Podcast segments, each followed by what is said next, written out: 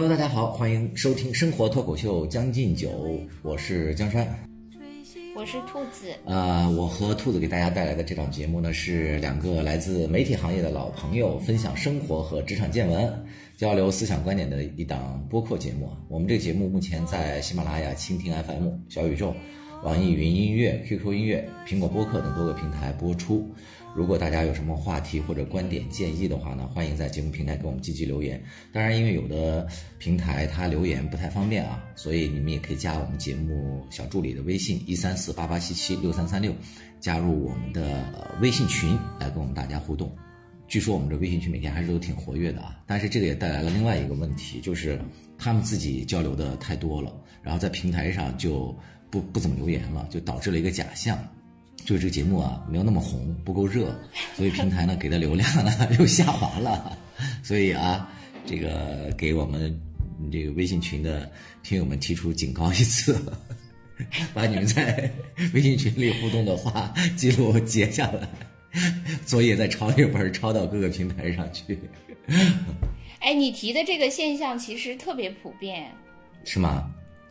对，因为我以前呃，就是有一个那个。呃，微博的微博的大 V 也是一个公众号的大 V，叫兔主席嘛。我是加过那个兔主席的几个群，然后加了以后，那个群每天大概都有上千条的讨论，但是。兔主席在这个群持续火爆的过程中，兔主席好像落寞了一段时间。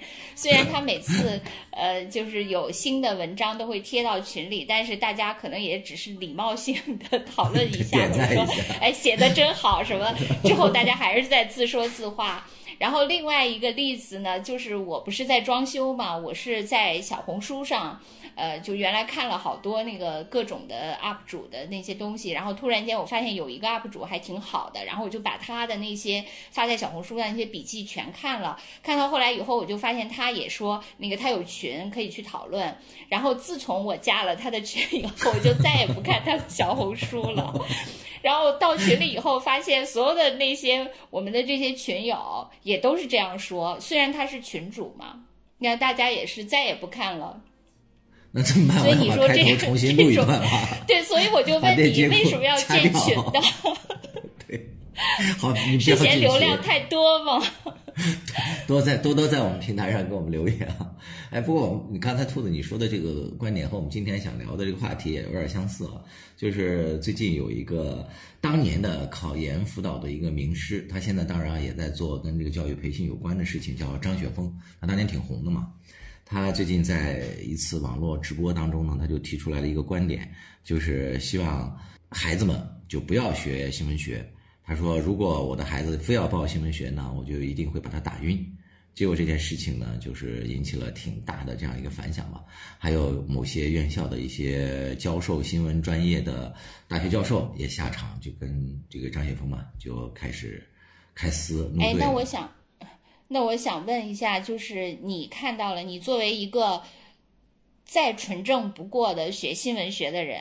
从本科呃到研究生，还曾经教过，还教过新闻，然后还是多年的这种新闻行业的从业者。哎，你真的，你我我觉得你你更有资格，或者说你感触更深。其实我还好嘛，因为我毕竟不是学这个的。对，虽然是干。其实我我是对啊，对我是干这个的，但我不是学这个的，而且我对那个新闻无学这件事情确实挺深有体会的，因为我是完全没有什么新闻。理念也不懂得那个，就是你们新闻的那些理论的，但是我也就去做了。可能我我记得我刚开始做新闻的时候，我唯一知道的就是到金字塔。嗯，对，就新闻。我除了到金字塔以外，对我什么都不知道。嗯。然后我就去开始做这行了。当然，可能因为我做那个内容输出还比较少嘛，因为一般都是做后台，所以还稍微好一点儿。但是确实，我我因为那个没有啥嘛，就无知者无畏，因此看到了这个新闻，也就是淡然一笑。但是我知道你肯定受到了一万点暴击，所以。你是个啥感受呢？就我确实受到了某种暴击，不过我暴击的层面可能和你以为的不太一样。就是他的这个观点，我早在二十年前 我就已经跟我所有认识的人都说过提前暴击了，是吧？对我被暴击的是为什么我没有因为这个观点红？他说的这一句话为什么就红了？就是我是挺认同他这句话的。新闻学这方面不仅是现在吧，我觉得早十年二十年其实也没有太多的能够给孩子们讲授的东西。就是虽然。呃，重庆大学的这个教授也姓张啊，就张小强嘛。他当时还挺生气的啊，他说：“呃，别被这个忽悠了。”他说：“好像这个张晓峰本身干的就是跟传播有关的事儿，也是用传播才红起来的嘛。为什么还要呃反过来抨击这个新闻传播这件事情？”这是张教授的。但是我的观点，其实结合我自己的经历来看的话，我当年上了大学之后。我就第一堂课就让我很失望，就是其实我们学的那个都是纯理论的东西嘛，讲的都是一些什么，呃，哎，这个词都是比较敏感的，不能说吧，嗯，就纯粹的一些理论的，就是告诉你一些什么五个 W 啊，什么一个 H 啊，就是，但其实这些东西在我看来，大概一个月左右，你就基本上能掌握住它的就大致脉络了吧，就是能教给你的东西就那么点儿，然后呢，你比如说学了一些呃什么新闻史。什么一些编辑学，一些什么东西，就是那些东西，我觉得对一个大学生来讲，呃，技巧层面的东西，其实学起来是非常快的。我觉得作为一个辅修的专业，你可能顶多一个学期，就三四个月，基本上都能掌握了。呃，但是它背后更为考究你这个学生能不能够将来啊，能够做出来，他还是要考量的是你这个学生他积累的一些内在的一些东西。你比如说写东西，你在写这个文章的时候，你对这个事情的见解，你的这个思想的深度、高度，这些东西不是你在课堂上能够学来的，它是需要你在呃底下阅读大量的一些其他的一些书籍。就新闻本来有一个说法，本身也挺现在想起来挺矛盾的，就是他说新闻的未来的从业者，他要做一个做一个杂家，而非一个专家。你想。那既然要做杂家的话，那你可能就要涉猎非常多的行业的一些东西。那这些东西怎么可能在课堂里头跟老师学到呢？另外一点呢，就是那些实践类的那些东西呢，你也要走上社会，就是在行行业业里，你去深入生活，去体验各个行业，是跑出来的。我意识到这一点的时候，我就果断的成了一个嗯，当时课堂不怎么上课的学生。你不去的话，学生给你代答，同学给你代答什么也是没问题的。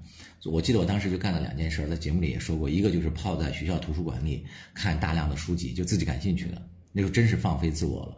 还有一类就是到呃出去实习，我记得当时上学的时候吧，就在报社、呃电视台还有电台都干过。当时干的最时间最长的嘛，就是在呃一家那个省台做综艺节目的一个主持人。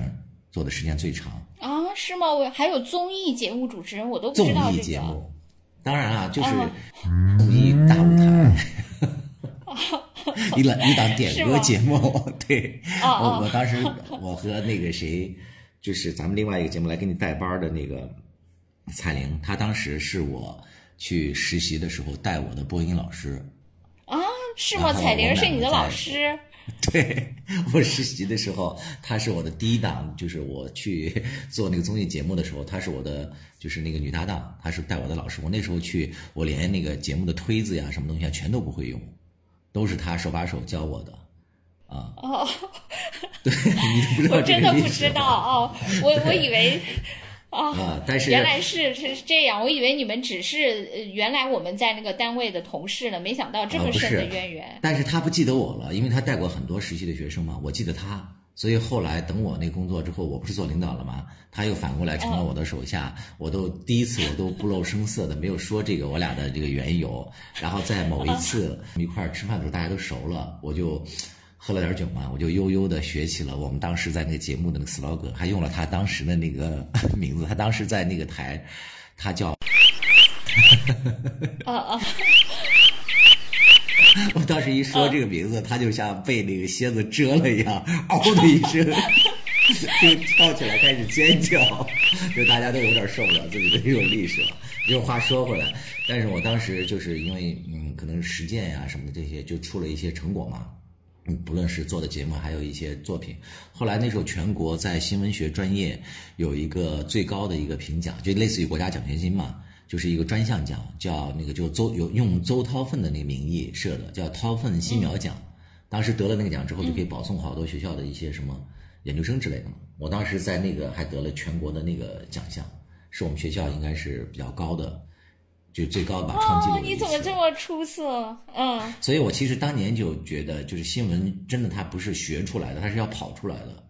我觉得就是我自己收获稍微有一些，你确实是在学校里学到的，你出去之后学相对难一些的。你比如说学了一些呃电视编导，你动手实际操作的，还有比如说像播音主持，像这些练发声什么的，这些恰恰是我们当时的辅修专业。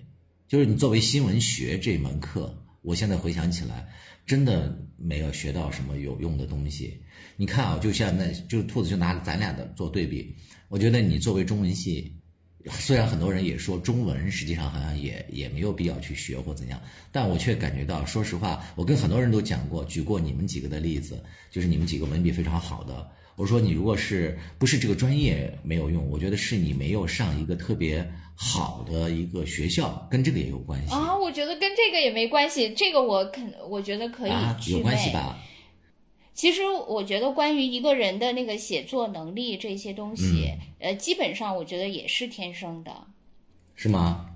啊，我我我是觉得写这个东西尤其是天生的，就是有的人就像有的人特别能言善辩，有的人就是特别下笔如有神。你比如说我们共同认识的。刘先生，我觉得刘先生并不是一个学霸吧，但是他就挺会写的。完全不是，啊是，他是另外一套写法是。呃，但不管怎样，这个就是一一种天赋。嗯，我我是觉得我在呃大学七年。加上研究生七年，我没有受过任何写作方面的训练。我们没有任何写作课嘛？我不以前说过嘛，就是刚入学的时候，对对对，我们系主任就说啊，我们系呃不是培养作家的，我们是培养这个评论家的啥的，就是这一类的嘛。所以我觉得那个时候可能主要的还是说你怎么能写出论文来。这个论文并不是说要求你文笔有多好，其实是要求你就一个问题能够那个自圆其说嘛。你这个专业方向的某一个问题，不不论大还是小，你自己能自圆其说，然后说的又跟别人能有点不一样，那我觉得就是一个好论文。基本上我其实到现在也是这个标准，而不是说，哎，他还要你写的如何好，呃，怎么样，有什么技巧？我们我从来没有任何一门这样的课。所以我觉得写这个事情还是完全看每个人自己。当然，你可以说，呃，就是有一个天才，然后后后天的有一个积淀，就像我上次说的那种，就是你因为你起点还，呃，就是你本身假如说素质还可以，然后在这个过程中你不断的得到正反馈，然后不停的在砥砺自己，然后渐渐的可能会形成一些自己的写作风格。我觉得基本还是一个自我修行的过程。完全没有一个老师就通过他一套训练方法，至少我没有上过那样的课去训练你怎么写得好。但我知道现在有这样的课，比如说，呃，现在那个你想做编剧或者是写网文怎么写得好，这这些的那个课程都有，他会教你一些套路。呃，但是这这些东西就写出来就没啥个性嘛，没错，肯定也能出位，但是就是没什么个性。所以我觉得写这个东西。呃，确实是，嗯，不是靠那个训练的，就是靠训练的话，你就肯定就是没特色，但是就是工业流水线上的产品嘛，当然也是可以的。学校就是可能是，呃，最终它构成了你所谓的呃青春记忆以及中年以后的炫耀资本的一部分而已，没有什么。咱们不是要讨论这个话题吗？我就打开了我的那个。折叠的同学群，结果发现我们本科同学群里依然是一个死寂的群，一句呃新的消息都没有。然后研究生同学群里，我看到哇，有不少什么未读的消息。仔细一看，是我们有一个同学现在荣升了某一个北京的另外一所学校的，当上了校长。然后大家都在给他举大拇指，在赞扬他。然后关于这个要不要学新闻学这件事情，没有人在讨论。不过我也顿时也就释然了，我就想，哎呀，这个话题可能他们都是在从业嘛，我这些同学里面大部分还都是在从事新闻行业的。如果可能要讨论这个话题，可能大家也会多少觉得有一点尴尬吧，冷处理也也也挺好。我是不是应该不合时宜的把这个链接转发过去？在一堆祝贺同学当上了新闻院校副校长的 这个话语当中出现了这一条，这是我的编辑语言，版面语言。不过确实就是咱们当年的时候，那个新闻确实还是具有不一样的地位嘛。我看有些人在网上讨论也说到这一点嘛，就是说当当年呃媒体新闻就是带有一种特殊的那个呃地位和光环，这嗯确实是得上。你想你呃功课这么好，为什么呃当时高考的时候选择了新闻专业是吧？那肯定还是呃带着某种那个。对理想的追求是吧？你你觉得你是不是当年嗯，比如说本科进去的时候是有这个理想主义？呃，大概你你呃，按你说的，就是不到一年就破灭了，是这样吗？是，都都不是不到一年，就不到一个月就破灭了。哦哦，不到一个月就破灭，但但是我我确实觉得是这样，就是说。人呢都是有点就是慕强和或者说拜高踩低吧，就说当年新闻特别热的时候，那自然有一堆人去阐释新闻什么理想主义呀，新闻怎么怎么是第几权呀，什么无冕之王啊，然后就会呃为他的这种地位最做很多阐释和加持，然后让这个东西显得就更加的那个啥啥啥。可能我因为我没呃那个受过这个训练，所以当时也没太多理想主义。当时进这个行业还是主要是为了谋生。我为什么就是踩低呢？就现在这个行业不好了以后，大家也纷纷出来说它简直就是一钱不值。嗯，呃，但你也其实我们在这个里面干了这么长时间吧，虽然说它它的价值，我觉得以前确实是被虚高了。呃，当然也跟以前的那个传播环境啊什么的，传播的那些技术手段，呃，和和原来的这个政策等等等等都有关系。现在呢，就是变得这个呃差了，呃，也跟这些都有关系。但是呢，你确实也不能把它一下都贬到零，就是你是业内人士和你是呃。就是外边的人同样看这些东西还是不一样的。就第一，我觉得我，比如说我有的朋友，他们以前就问我说：“哎，说那个这个这条消息不是你所在的媒体发的吗？”然后我我看了一下，我就说，哎，你看现在那个这个明明就是我所在的这个媒体，因为它是个平台嘛，上面就会有很多很多人在那个发，就我们一下就能看得出来，这个其实是一个这个平台上的自媒体发的。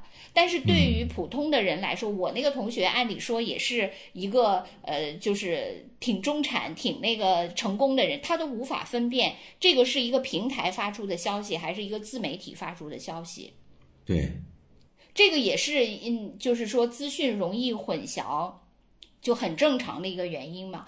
然后另外，其实我在那个工作中，就是经常面试很多孩子，他们也都是这个传媒专业的。现在还有很多小孩都是在这个，因为传媒这个行业呢，我觉得它虽然说现在已经那个，但是很多人其实还是无法祛魅的。就像我们原来说的，就是你的这个呃，当你实力上升的时候，你的那个品牌可能还没有形成；但当你的实力其实已经衰落的时候，你的品牌可能还在，还有一些余温。我觉得大家对那个媒体的这种，其实还是不能完全祛魅。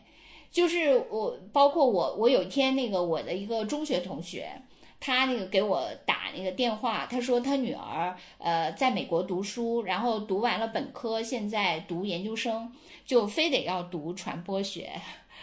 他就他说那个他希望跟我聊一聊，然后让我说一下真的传播学的现况，然后以让他女儿能够打消这个想法，然后去学他希望他学的什么金融啊、法律啊什么这些。哦。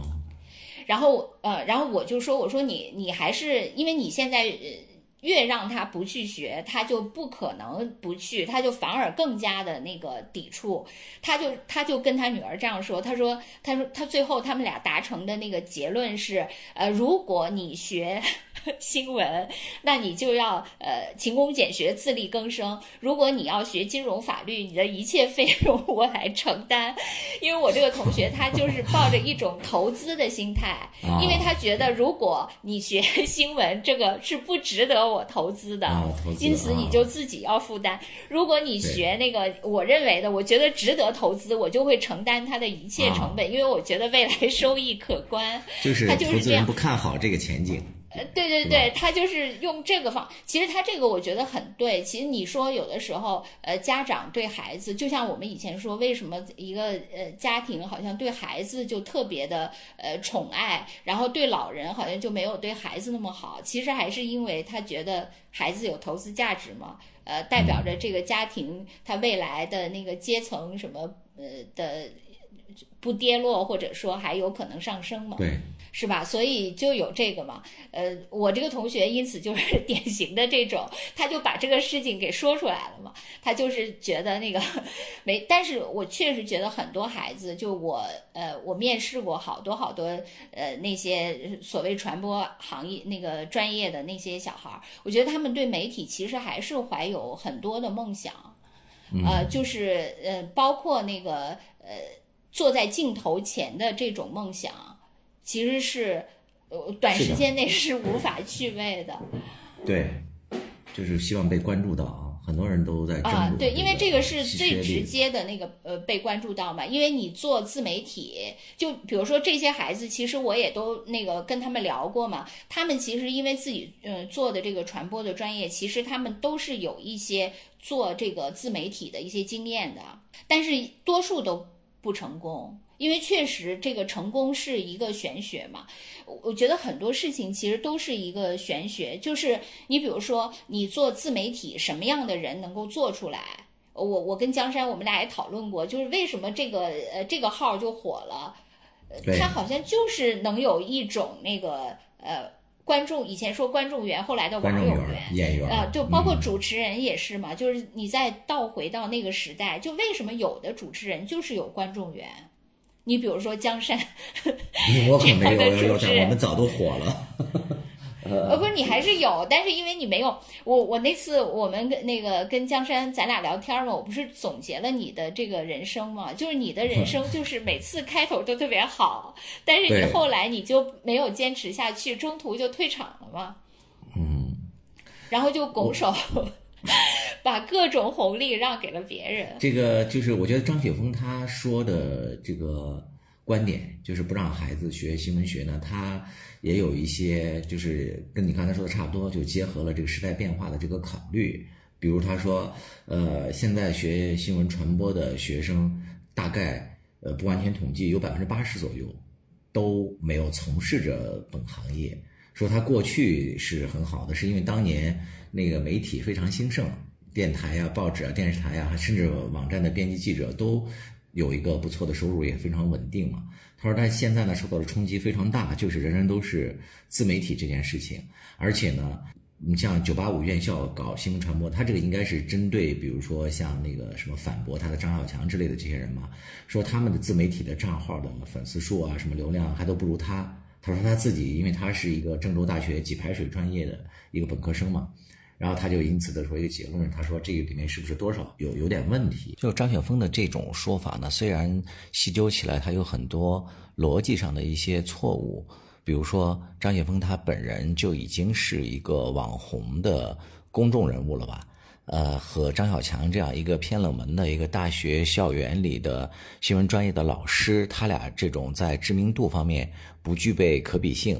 拿粉丝数做一个机械的对比，就得出结论是行业的示威，这种逻辑可能存在着一定的严谨性不足的问题。但是，它也确实透露出来了现在的一个现象，就是，呃，新闻学专业就跟刚才我讲的一样，它确实是不存在壁垒的，就是学别的任何一个专业，甚至是没有上过大学教育的人，都有可能会在如今的这个尤其是短视频时代，成为一个网红，争夺到更多的呃注意力。呃，再往下说，就是在前景上能够名利双收，挣更多的钱。就像刚才兔子的举的这个例子，就是他的同事的女儿，他同时也非常不看好学传播这件事情，呃，因为没有一个非常好的前景嘛。这个本质是一样的，那就是说，从个人来讲，学新闻可能未来不一定能赚到很多的钱，这个也倒确实是一个事实。但是，如果我们跳脱出个人的选择来讲，就是那站在整个社会的层面来看，我们现在还需不需要新闻学专业？或者说还需不需要有从事新闻行业的人呢？我觉得还是需要的，只是可能目前我们的这个院校它所提供的这种培训的方式，还有教育的这个质量，它和社会所需求的这个是有脱节的。就前一阵有一个电影，也是我挺喜欢那个演员演的，叫张颂文，他和那个白客。他们演了一个电影叫《不止不休》，他其实讲的这个故事是一个纪实类的一个吧。他呃，大概是讲的是北京的一个报纸的一个记者，他呢和一个他的网友，他们呢就用这个卧底记者的这个身份来调查、来揭露，然后报道了一些呃，就是类似于像矿难啊，还有这些事情的一些内幕的一些消息吧，为这底层的人就争夺了一些权益。为他们来发声如何？片子呢，就是也演出了就是新闻人该有的所谓的这种道义吧，还有一些其实你说的是底层的坚持。你说的是现在大家不是讨论的另一个问题吗？就是说什么调查记者去哪儿？对，是是 是，对吧？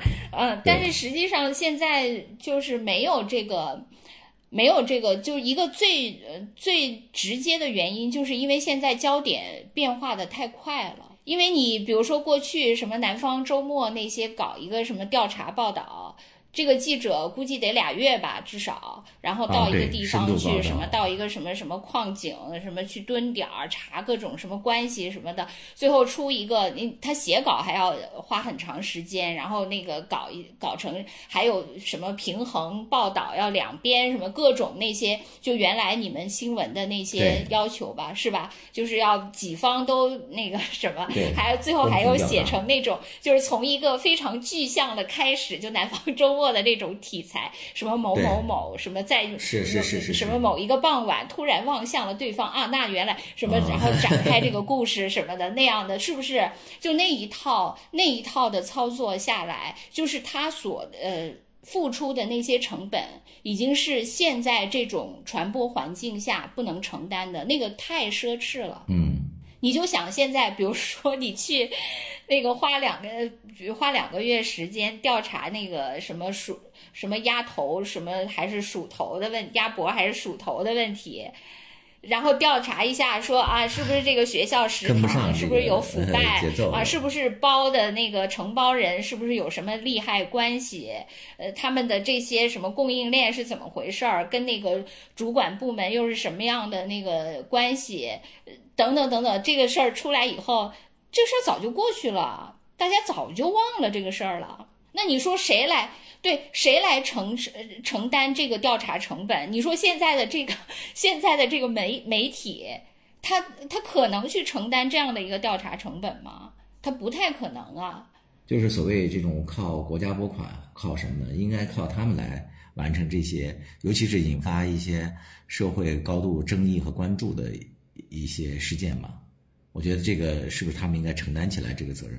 因为你看啊，在以往的这个很多当中，就大家争议，嗯，就是莫衷一是的时候，尤其是关于那个反方正方，就争论的非常都是举国范围都已经吵得吵嚷不休的这些事情来讲，它就是缺少一些非常公正的一些调查的一些报道的东西出现。可能有些呃机构或者说有些官方，他已经站出来披露了就某个事情。就是结果是如何，但是他的这个调查结果呢？他作为官方呢，他非常干瘪，就是一纸这个公文出来了，不论是什么蓝底白字还是怎样的，它出现了之后呢，它缺少一些辅助性的解读，还有缺少一些相关的一些报道，它是非常缺位的。那这个本身就是这个公信力受到一定挑战的时候，那还是用这样同样的一种机械的方式去解读，可能确实是有时候就不能堵住这个悠悠那个众口鸭脖鼠手就鼠头的这件事情，它就出现了这种反转。因为这个事情它最早出现的话，就是这个大学生江西的，他已经用视频把这个发出来了。因为这个视频实在是太逼真了，它虽然很模糊，但是大部分人都能够看出来，它它就是一个老鼠头。但是这个官方呢出来之后呢，他就用了一个非常干瘪的解读方式，说经过什么如何仔细的呃辨认、反复的确认，认为这其实就是一个鸭脖。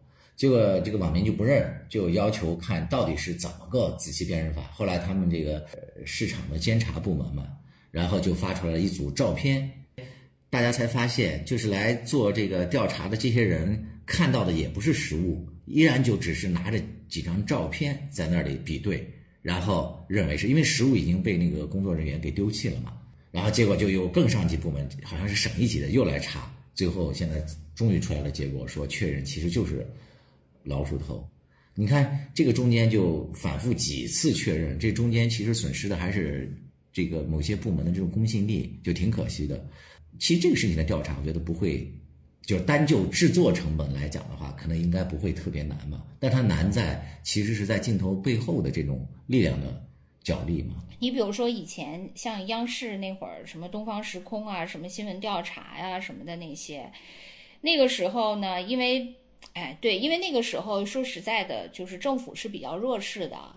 然后那个呃，虽然那时候央视是官媒，但是呢，它其实呃，你你现在央视的那些人你也都知道的，他们其实都是很那个什么的嘛，就是那时候遗留下来的那那一套做法嘛。然后那个时候就是他他可以说他就是所谓的无冕之王，什么第四权什么等等等等，然后他来揭露这些社会的弊端，然后那个政府因为那个时候乱象丛生嘛，就中国的问题太多了，然后他们就好像是像那个。金丝雀似的，就率率先发现了各种那个问题，然后呃那个监管在跟上，但是监管就是每次都滞后很多嘛。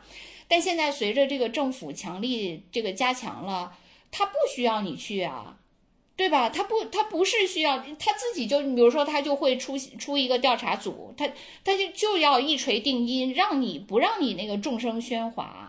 你现在媒体就是这种生态，你原来好像大家媒体也比较，因为通过什么广告呀，反正各种方式吧，就是经济效益也很好，它也有这个成本，就有这个钱去做这个这些事情。但现在媒体维持生存都很难了，你不可能让他呃每去追一个其实已经过气的一个一个热点了，然后还花这么大的成本去，也不太可能了，对吧？而且现在就是。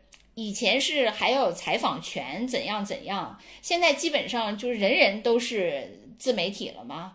包括你，比如说有一个地方发生了什么事儿，他是一个亲历者，他就可以，你你跟那个亲历者去抢速度。你说你派一个记者什么连夜过去，你没法跟亲历者讲速度，你拼不过，没办法。嗯，我还是要为我的学弟学妹们去 去争夺一下这个。就业的机会，话语权就是虽然说我们在这速度上拼不过他们了嘛，但是我们在角度、深度、高度方面还是有一些可以吃点剩饭的。你说的对，你看最近，我不是也跟你说过，就是感觉现在的这些形成普是普天之下大家都热议的这种新闻的，其实都不是记者爆出来的，都不是专业媒体。基本上都是网友自发的，是吧？你看最近的这些，刚才说的那个鼠头鸭脖，这个还有那个什么那个女大学生，那都是自曝了，是吧？那个女大学生自己怀疑人家大叔偷拍她，完了之后又让人家删视频，这个事儿不是现在也是吵得特别凶吗？这个也不是被呃，这都是自爆。你只有垄断 啊，你只有垄断采访权，它才有可能是只有媒体发出嘛。对吧？比如说布林肯访华，哎呀，不让你进，是吧？你作为一个自媒体，你是不可能进去拍的。那他只有几家媒体可以进去，因此他也只有只有他有这个采访权，也因此有发布权嘛。而且最后媒体变成了就是他去已经形成了热点，然后他再去蹭热点，就是像你说的，最后呃吃点残羹冷炙。就是其实这个啊，这个世界任何事情都是吃信息差嘛。就是媒体就是呃吃信息差最直接的，其实其他也是吃各种信息差。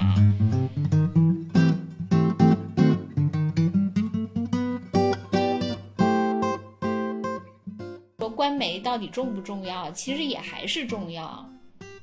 你也不能说就呃，咱们俩刚才这个作为那个从业者，尽管自我那个贬低了一番，但是还是重要嘛。就是在很多事情上，就是对那个官方的那个定调什么的，大家还是在意的嘛。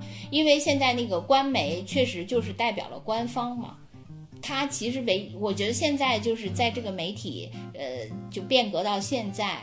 呃，所谓的这些官方媒体，它其实唯一拥有的那个竞争力就是权威性嘛，呃，就是独家的发布权，或者是独家的采访权，或者是刚才咱们说独家的定调权，啊，就是定调权嘛，还有，对，就是那不就是说他的采访权嘛，是吧？采访权，那个那个发布权和定调权嘛，基本上就是它还是就是嗯，综合起来就是它的权威性吧。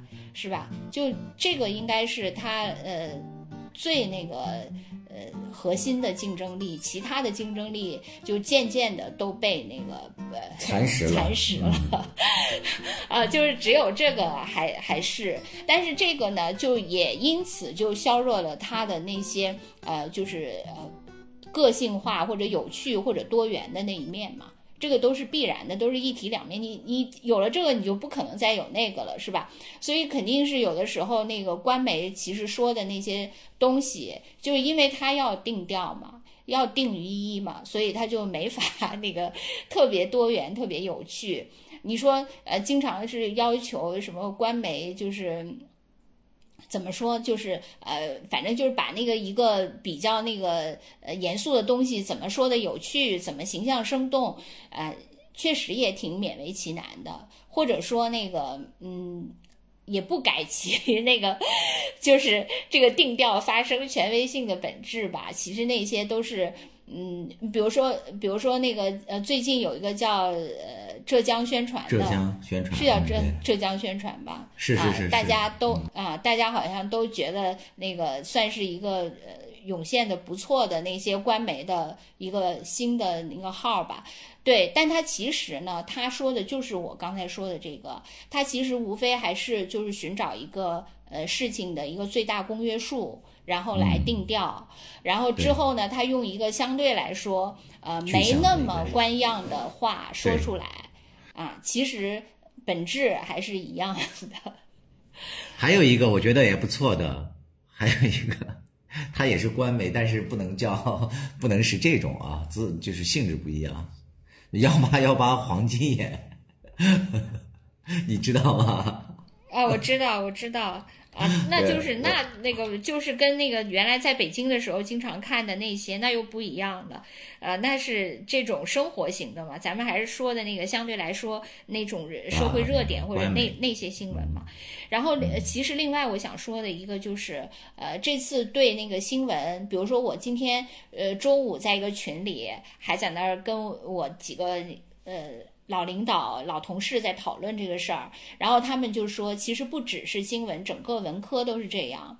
这个确实是啊，这个这个事情，这是这件事情的另一个背景。另一个背景就是，呃，现在我觉得有两个吧。你从呃负面来说，就是大学生的那个失业率特别高嘛。现在不是说失业率有百分之二十吗？这个就是有有很多人去解读，就是说为什么失业率这么高，就是因为你的那个供就供需是不匹配的，因为你供给了太多的这些文科生。呃，然后从那个呃一个积极的层面来说，就是咱们现在不是要强调要那个科技兴邦嘛，是吧？要大力发展这些高科技什么的，就是这呃就是把这个提到比较重要的位置，相应的就是理工科的那个整个的这个地位重视程度就提升了嘛。呃，虽然说可能理工科也没有那么，因为理工科本身产业也有很多细分，有些产业可能也相对来说落后了，有些产业比较那个什么。但是大趋势下，理工科确实就是比文科要吃香嘛。就说现在那个什么高考报、专业咨询，就是那些什么人工智能啊等等那些，不都是很多人在那儿人头攒动都去咨询那个，然后文科这边就相对来说比较落寞。这个确实是从这个大趋势上来讲是这样的，但是因为首先它是一个历史阶段型的东西，就是它因为现在整个中国要发展科技，因此要向那边倾斜，这是这个阶段的一个需求嘛。但另一方面，我就觉得文科其实还是需要的，就是只是说现在的那些文科，就像你刚才说的，我我觉得就是一个特别典型的一个代表，就是因为他原来教的那套理论都是几十年不变的，那些理论已经完全不适应现在的那些发展了。但是因为呃，对于那个老师来说，对于那些编教材的人来说，他。既然这个还能吃下去，这个教材还能卖，我这个我这个课还能开下去，那我为什么要换？就比如说，很多人说，其实文科如果它呃是真正有价值的，它爆发出来的那种呃对这个社会的驱动力，其实不亚于很多呃科技，对吧？你想，就是就就是说，如果说那个用用一个那个负面词，就是说他的洗脑能力。对，所展现出的那个生产力其实是非常强劲的，就是所谓的那个我们就是那个叫什么那个我们想象的共同体吧。我们这个想象的共同体不就是文科来叙述出来的吗？但是只是说现在的那些文科它太陈旧了，完全没有跟上这个这个时代的需要嘛。这个可能是文科比较大的问题。嗯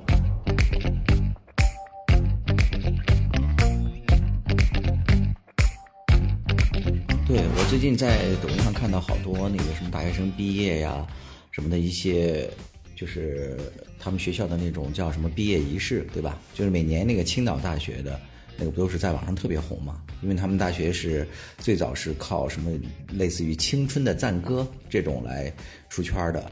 就是他们会从学校里头毕业生里头选一些，呃，唱歌非常好的孩子，在毕业典礼上唱一些歌，然后在短视频平台上就红了。红了之后就形成了他们大学的一些传统，就每年都有人唱。然后今年呢，就有一个孩子出来之后，他唱的就特别与众不同。他其实唱的是关于就是咱们那个抗美援朝，以一个老兵的视角来讲述的那一段。就是在很多那些对青春的礼赞当中，就突然出现了这么一首歌，然后我就赶紧看评论，结果发现底下很多年轻人孩子留言，都是对这首歌评价非常高。其实就是你刚才说的，他文科生或者说这种文艺表达形式，他们干的这种事情，他并不是说过时了，他有时候可能也需要一种呃更新，一种这种自我的一种迭代。因为这个孩子的这种表达，他是用说唱用来唱的。就挺好的，是吧？他不是说用老派的，还是那种民族唱法，唱什么英雄礼赞或怎么样？他用的形式完全是这种从西方引进的这种说唱方式。但是你听完之后，也依然会热血澎湃。然后我又联想到之前看到有一些大学的一些表演，甚至是在什么五四青年节或者什么幺二八这种，呃，有这个呃历史纪念意义的一些文艺汇演当中，那些孩子穿的是什么？呃，新四军、八路军的那种服装，然后站在舞台上在表演。但是那些孩子呢，他们发出来的那些视频都是在憋笑，指他们比如说拿着红缨枪或者举着那个枪，要什么特别庄严的。但是他可能在那个场合的时候，他和底下某一个熟悉的同学对视了，或者说表演出错了。这些孩子呢，他并不是真正的理解了那个时代的那些人的牺牲的意义，然后呢，他可能就是。就是陷入到自己个人的情绪当中了，他就在那里就是，就要调动自己所有的意念去控制自己想笑场这件事情嘛。嗯。然后同学又觉得很有趣，把这个事情发出来了。其实我也不是想把这种东西上纲上线啊，因为我觉得这些小孩他确实是没有经过那个时代的人，强行让他理解或者是怎样的话，可能有一点勉为其难。有一个两个我觉得可是可以理解的，但是我在一些短视频平台刷到了大量的这样的视频。可能就是这些孩子们他形成一种现象之后，我觉得这个从某个角度来讲，他可能也是我们教育环节的某一种缺失，就你还要用这种老旧的形式逼着这些孩子去上台来表演这种，为什么不可以？就是像我刚才说的。我可以让孩子领会这种精神，用他们能够理解的东西、喜闻乐见的方式去创造，而不是去机械的表演来完成我们对某一种精神的一种继承。对，就是你比如说，呃，其实嗯，真的，我觉得文科如果它能发挥，还是挺有力量的。但是这个必须得跟这个时代的发展就踩对点儿嘛。是我我不是原来说过好多次，就是当年那个季羡林。呃，他那个时候就总说，呃，二十一世纪是东方的世纪，但那个时候因为中国还呃呃各种问题，呃经济上什么也各种问题，社会上也各种问题。当时我们听到那个就是季羡林反复说这个话的时候，都觉得，哎，说实在，虽然他是个大师，但当时我们都觉得他有点自说自话，可能是因为他当时他本身是东方学的嘛。啊，当然可能也有一些时代的一些背景吧，也许他是受到了某种那个，呃，就是有某种使命在吧，所以他要倡导这些。但当时我们都觉得好离谱啊，嗯，因为那个时候中国确实还完全没有起来。但是现在中国已经这样了，所以你说那个呃，就是你的文科的思想的古与呼，因为我也看到网上有人在那举过很多例子嘛，就是说呃，就就是各国的那些呃，就是文科的学者，他如何用自己的这个思想理论为他们的这个呃国家的一些发展变化做一些舆论上的准备。你比如说，他们原来就说有一个约旦的学者，他在呃。好好多年前，也不是好多年前吧，大概反正若干年前吧，他就写过一个一本书，就来论述，就是为什么中东要选择中国而不是选择美国，因为他就说，首先那个就是呃嗯，就是美嗯中东跟美国这么多年，其实还是没法解决这种中东的乱象。完全没法解决，而且美国对中东有很多要求，就比如说你必须得怎样怎样啊，呃，包括那个呃，就政治上、军事上、呃，经济上都会跟他提出各种各样的要求。然后比如说有些那个中东的国家，比如说他去拥抱了那些民主自由的那些体制，可能也没有成功。比如说伊拉克等等哈，就是反而呢，他就说中跟中国的，因为中国对你没要求。就是对这些中东国家，我没有政治上或者军事上强烈的诉求，你必须有我的一个准入门槛，你必须怎样怎样，我才能跟你不就是中国就是说，咱们只要能互惠互利，只要能双赢，那咱们就可以合作。那这个你你说两相对比，那中东国家肯定选择就是跟中国合作，但是他这个是好几年前的一本书，但他实际上就是为现在。中东的这些选择、这些变化做了准备嘛？做的这种舆论上的、这种理论上的准备，然后还有呃，还有一些人就举那个日本的例子，但是这些有一些争议哈，就说日本在明治维新之前或前后有一些学者，他们就开始呃。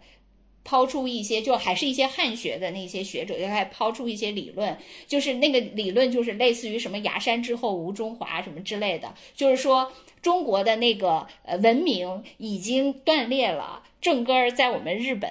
啊，就是他抛出这些，呃，其实是从你你想，他从历史的文化的这些角度抛出这些理论，实际上是为他这个国家一个巨大的这种变革做准备的。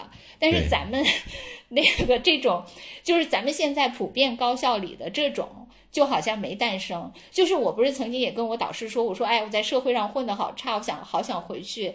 他说你别回来了，他说这边其实跟社会上一样。对，因为他可能教的那些东西还是我当年的那些东西，但是他可能就是更加的功利化，而完全没有说我真的去研究和准备一套理论。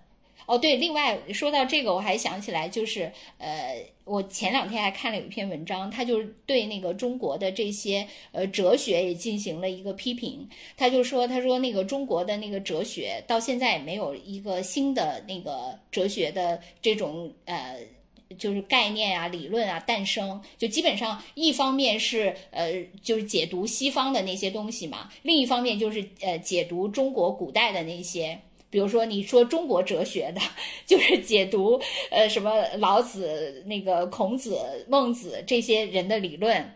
然后那个，如果是西方哲学，就是解读西方的那些呃什么康德呀、什么尼采呀、什么黑格尔，反正就是那些人的那些，就是他完全就变成了一个阐释学，而不是一个就是你构建一个新的那个哲学体系嘛。因为当时就是说写那那篇文章是写那个现在有一个。就是民哲，就是王东岳嘛。我之前那个节目里也提过，就王东岳他自己构建了一套东西。虽然他那些东西也是吸收了中国和西方的某些东西构建出来的嘛，但是他不不为现在的这些体制内的呃，或者说呃这些呃专业类的这些哲学界所认可。嗯，物演通论。呃，对，乌眼通，但是他呃，但是现在的那些哲学界的人呢，他们没有建树，只是 在解读，解读那个 古代而已。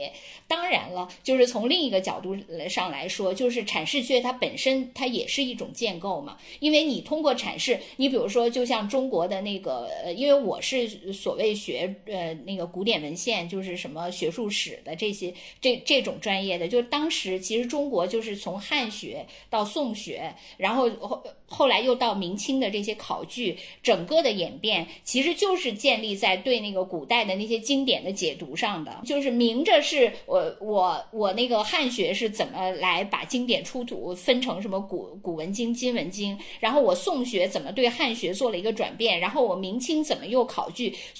听起来都是围绕着那几本经典在做的。那么历代的上千年的这这些阐释，但是呢，它的那些学术变化，也就是在这个阐释中发生的变化。它这些阐释，它最后形成的那个每一个对经典的阐释，实际上是把阐释者自己的那一套认知。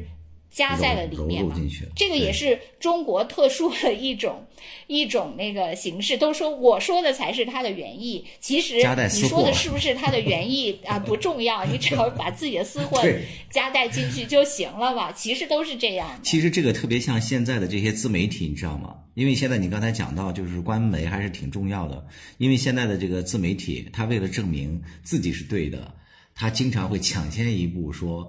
官媒下场，什么人民日报，什么央视国际下场支持什么什么，其实就是他的子观点嘛。其实人家也未必是支持他的整个观点，只是某一句话、某一个词吻合了，他就认为站自己了。对，反正现在就是确实是。呃，我觉得就是如果说，呃，你通过这种阐释能建构出一套和这个时代能踩上点儿，和这个对这个时代有助力的东西，那也是可以的。但是如果说只是那个在那个固执堆里搞搞搞。哎，所以我也离开了我的专业啊！不不不，我其实是掩饰我不擅长 在固执堆里那个谋生的这个缺乏这个能力。我其实是想掩饰这一点，我我其实不太擅长这个，所以我就逃离到了你们的新闻专业。没想到 又踩错点儿了。就是话说回来，就是张雪峰说的这个，嗯，不让孩子学这个新闻学啊。就是因为学不到什么东西，然后将来也没什么用处。其实，就是我也不完全赞成他的这个话，就是跟你刚才说的观点是一致的。就是那去学什么呢？就是现在你去学别的专业，可能也未必能够学到很多东西。包括你刚才说的，可能就理工类现在能够学到一些实操层面的，然后就业好就业，其实也未必。因为其实我那个小外甥他本身是本科学计算机的嘛。学了四年出来，发现他所这个学的这些东西根本用不到实践当中去，跟实践差着十万八千里。他说他在这计算机课程上学的那些，大概都是十几年前的一些计算机的一些东西。后来他搞互联网安全，然后没有办法，还得自己再重新参加一个全国的类似于这样一个什么培训班，跟研究生一样。又学了将近两年的时间才学出来，现在才能成功成为这个互联网安全方面的一个合格的一个人员吧。那我当初就问他，我说那你为什么不报个什么研究生什么的？因为我看他有些同学考北邮啊什么的都很轻松就上了嘛。他嗤之以鼻，他说他那几个呃上北邮的研究生的课题什么的都是他给做的。你想想，这个差距就就在哪儿？就完全都是课外的这些培训班教的东西才是真正实用的。对，还是一个那个响应机制的问题嘛。我觉得就以前可能确实这个呃世界变化慢嘛，就像我们以前说的，就是呃觉得那个呃以前的老人都特别呃就是有见识，因为人生阅历多嘛。是吧？就是老老人都是智者，然后很快老人都已经不是智者了，都是已经被这个社会，他都已经读不懂这个世界了。对，很快就好，老人已经被这个跟这个时代完全疏离了，他都他没法提供他的经验，因为他的经验已经完全没有用了。那在学校里也是，你就想那些 老师，就是寒窗苦读多少年，然后那个。呃，他学成了以后，他一定还要吃他这套知识，他想吃一辈子，他才不想快快的就每天还得继续的 寒窗苦读，再读三十年职业生涯。他肯定还是就是希望用他这套东西，但没办法嘛，这个世界变化太快了嘛。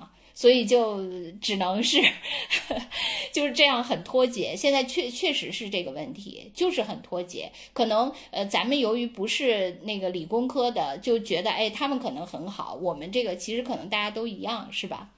嗯嗯，刚才我们也说了很多关于这个新闻专业的事情啊，我不知道兔子你了不了解关于国内的目前的这个新闻开设新闻学专业的排名情况，你了解吗？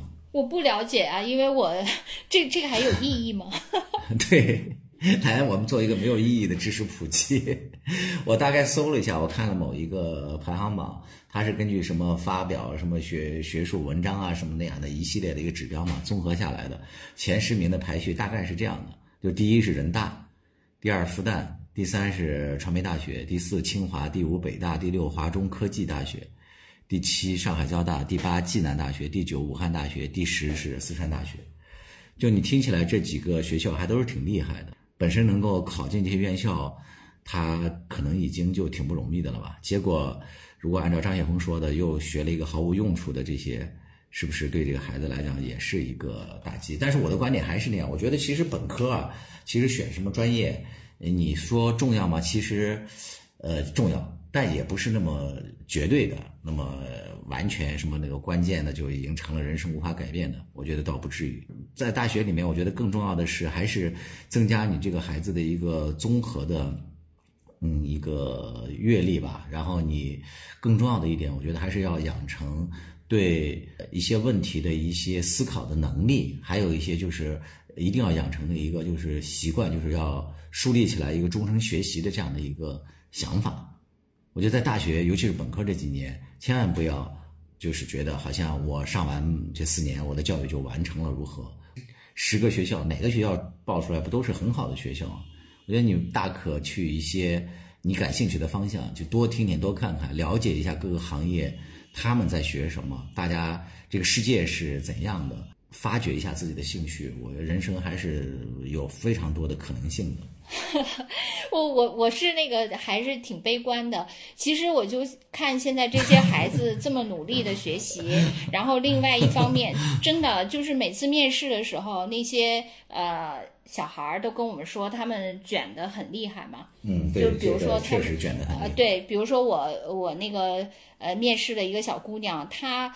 大学每年暑假都没有休息过，就是全部都是去各个地方实习。对，是要要有，因为他起。对他企图有一个好的简历嘛，但是呃，我们俩面试的时候，他又呃就是很懊恼，因为他发现他虽然把所有的假期都用来实习了，但是他实习的东西呢还不够聚焦，行业涉及太多，所以这样也不利于他找工作，因为他一会儿做的是市场，一会儿做的是媒体，一会儿又去什么咨询公司，就太多了，他觉得哎不聚焦，所以他这个简历还不够漂亮。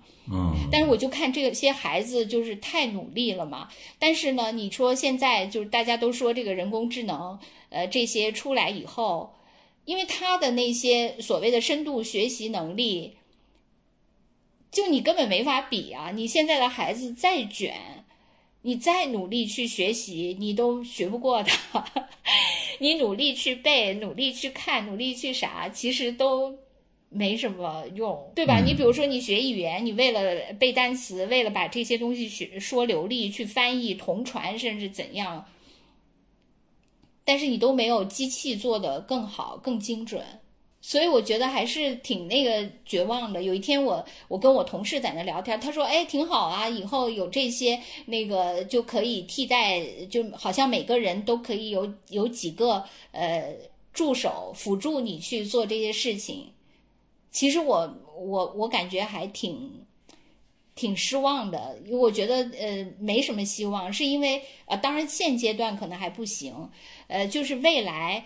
他如果说把人都替代了，那基本上这个人就没有什么价值了。就说以前，你比如说什么，呃，以前讲什么工人运动，呃，就是他工人之所以能跟那个资方去那个 battle，是因为他还有价值吗？嗯，我我就罢工了，呃，你你你是不是必须给我涨工资？不涨工资，你这些机器就没有人开动了。但未来如果人就他都可以被替代了，那那我们还有什么价值可以去跟别人讨价还价呢？就是跟这个社会上少数的呃有权有势的人去讨价还价，我们就毫无价值了，就完全被抛弃了。我是从另外一个层面来嗯理解这个事情的。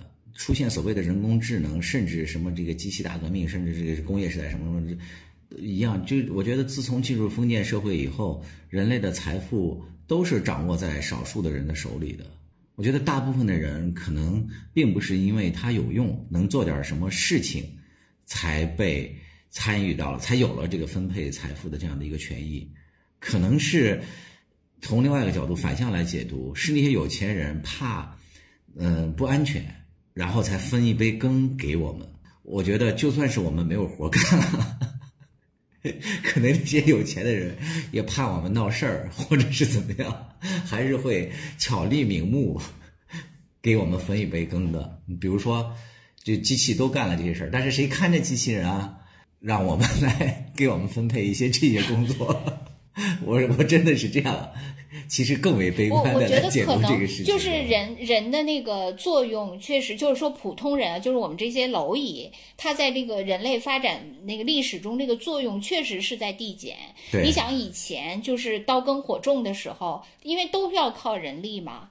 那个时候肯定这个人他得驱使这些人去干这些事情，嗯，在井田里什么劳作啥的，是不是修长城什么什么这一类的，是吧？他都得去，就是要靠人力，因为无可替代嘛。后来就是有了机械以后，呃，虽然说那个啥，但是肯定还得要人去开，但是人已经没有以前那么不可替代了，因为已经由人肉变成人肉加机械了嘛。那以后完全是这个智能化了，以后人就是越来越递减了这个作用。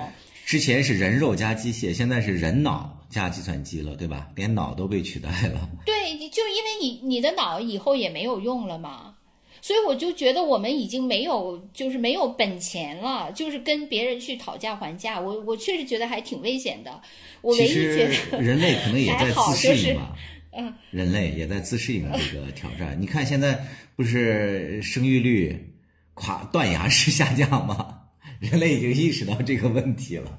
哦，就已经先期知道自己快没用了，所以自己就先挥刀自宫了，是吗？是吧，已经开始做好这个事业准备了。只不过这一代人，我我是觉得那个啊，我们就还好吧，就是因为我在我们有生之年，可能还达不到就是让我们自己完全没用的阶段，就还发展不了这么快。嗯。所以我我死后就 哪管他洪水滔天了，随便吧，是吧？是不是有这个问题？我我确实觉得，就是从如果说这个发展起来，还是呃蛮绝望的。嗯，就是作为一个普通人，因为你完全没价值。我然后还有一个更深的一个联想，我现在就是越来越觉得这个世界就是越来越魔幻。它既是视频的，大家都可以现在亲眼目睹了，然后又是有一种被设计的一种感觉。嗯，就是。越来越像这个世界，就像那个楚门的游戏，感觉好像我们都活在一个一切都可被还原、被监控的这样的一个魔幻的一个大背景下。就我感觉，你刚才说，我们就这代人马上就要谢幕了，然后管他洪水滔天。我又不是这么觉得，我甚至觉得我们这代人就算是死了，可能随着这个人工智能这些的出现，随着世界上一切信息的不可擦擦去，还有可能会被复活。我感觉，我总觉得这一切只要有某一个机器人想要看，就像他回看这个世界一样，他只要按一个重放键或者选取一个节点，随意选一个。时间轴上的某一点，一切就又进入到某种循环了。我小时候曾经有这样的某种幻想，但是现在随着科技的发展，一切的可储存、可视频，我更更觉得这一切是可执行的了。啊，你就是觉得可以随意拖动那个进度条，是吧？是。你我现在想拖动回来也是可以的。对，我现在都不敢相信。点播回看是吧？我现在都不敢相信，我们这代人是不是就是已经被拖回来了？因为我经常会出现那个情况，就哎，这幕我。经历过，我预测到了几分钟以后的事情。当然，虽然那个科学已经解释了这个啊，他是说大概在什么一两百万年前，人脑突然有了个爆发式的增长，某些结构没有搭好，所以会出现这种对这个什么解读的这样的一个缺陷吧，就容易出现那种断片儿或者说预测的这样的一个缺陷。但是我还是就这种感觉越来越魔幻。就一切皆可视频化，一切也不需要你新闻专业了，因为我们自己有一个大 boss，把我们这些都已经记录了。他想突出某个节点，想改某一个进程，就随意的把那个节点，就是随便调一下程序，让别人注意到了这个节点，注意到了这事情，把这事情再放大，再重新演一遍。我们只不过是被某个大 boss 就不断的在推演的这样的一个角色而已。我现在老有这种离奇的思思考，是不是我中暑了？天太热了。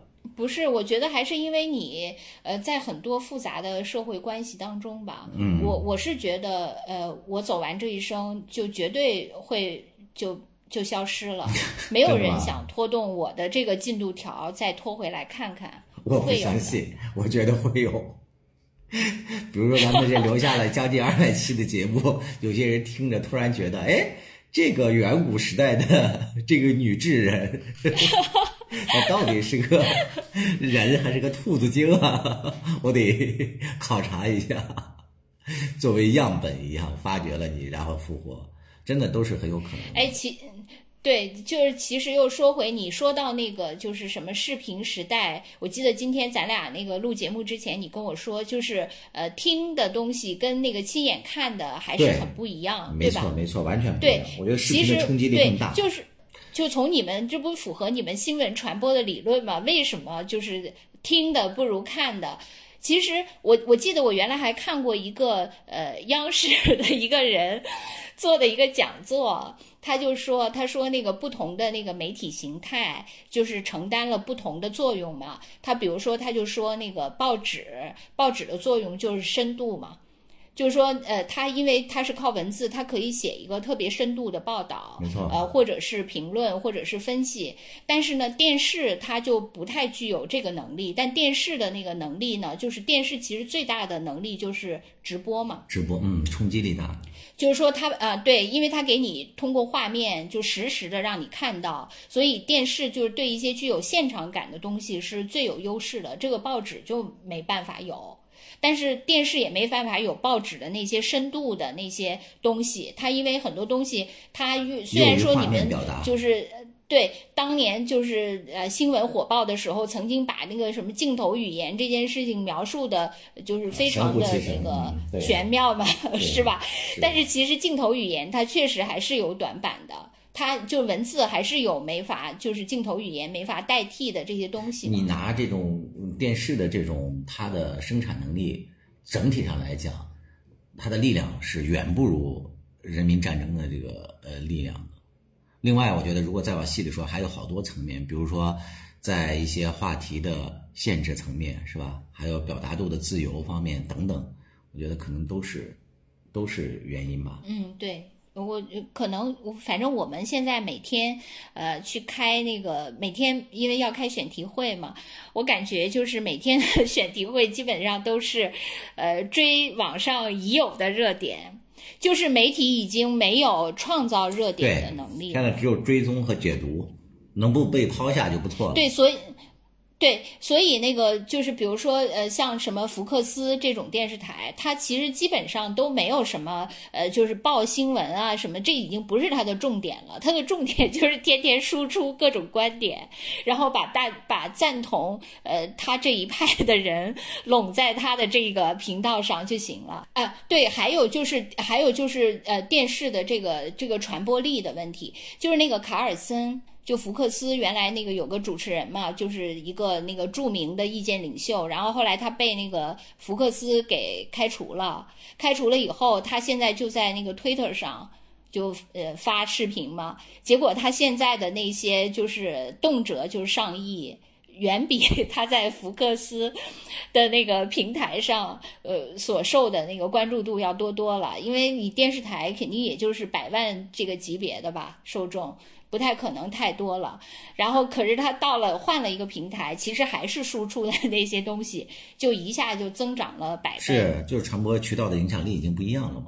咱们之前讨论的那个布拉克森的农场不也是吗？那个人他原来跟他们那个老板打架是吧？制片人，然后被开除了，结果人家自己拍的那个影响力要比他原来那个影响力大多了。